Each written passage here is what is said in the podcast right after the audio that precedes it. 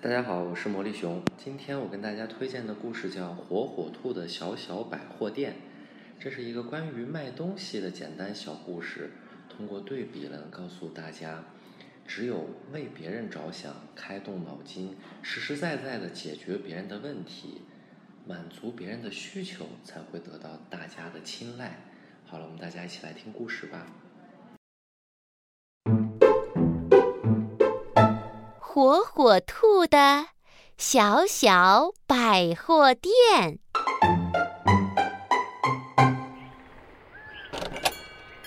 星星在森林里开了一家大大百货店。火火兔在森林里开了一家小小百货店。这天。长颈鹿来到了大大百货店，想买一条围巾。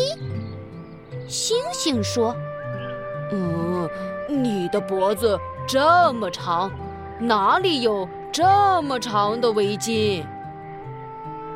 火火兔知道了，就把长颈鹿请到了自己的店里。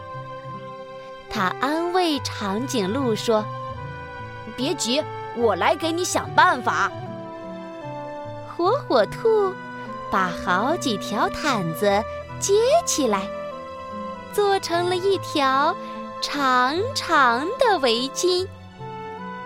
长颈鹿一试，哎呀，正合适！他高兴地说：“啊，太好了，谢谢你！”消息传开了，森林里的动物都到小小百货店里买东西。小小百货店里排起了队，而大大百货店却一个顾客也没有。没多久，星星的。大百货店关门了，而火火兔的小小百货店生意兴隆，越开越大。